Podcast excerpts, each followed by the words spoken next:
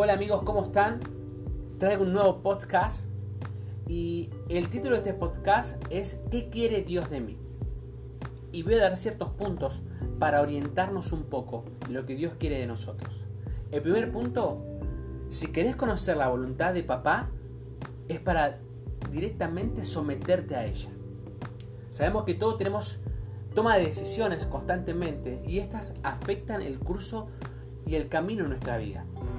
Más allá de saber cuál es la alternativa correcta en cada momento, primero necesitamos saber cuál es el plan superior que Dios tiene para nuestras vidas. Necesitamos incluir a Dios en nuestra vida, en nuestros planes, en nuestras metas, más que incluir a Dios en nuestros planes. Necesitamos que Dios sea el autor de nuestras vidas. Tenemos que tener en cuenta que Él diseñó un proyecto de vida para nosotros. Él espera que nosotros nos ajustemos a sus planes de acción y no que sea al revés. Punto 2. Si querés conocer la voluntad de Dios, ¿sabes qué? Tenemos una guía que nos dejó que se llama la Biblia.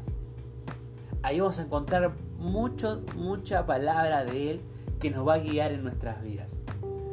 Para conocer el, el proyecto de Dios, el perfecto, la mejor fuente de información, como te digo, es la Biblia.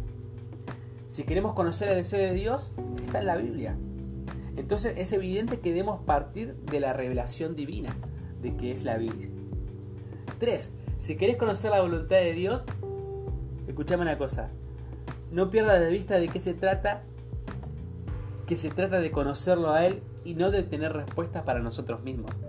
Entonces necesitamos conocerlo profundamente, en tiempo de intimidad, tiempo de oración. Tenemos que tener ese tiempo junto con el Padre, junto con papá, conocerlo, conocerlo a Él cada vez más. Y vamos a entender lo que Dios realmente quiere de nosotros. En estos tres puntos que te dejé básicos, es como para que empieces a pensar. Para conocer la voluntad, primero hay que someterse a ella. Para conocer la voluntad, dos, hay que conocer la Biblia. Hay que leer la Biblia que es una guía que Dios nos dejó para ser guiados en esta vida. Tres, si quieres conocer la voluntad de Dios, es el tiempo de intimidad con Él, conocerlo a Él profundamente. Que Dios te bendiga y espero que te hayan servido estos tres pasos. Que Dios te bendiga grandemente.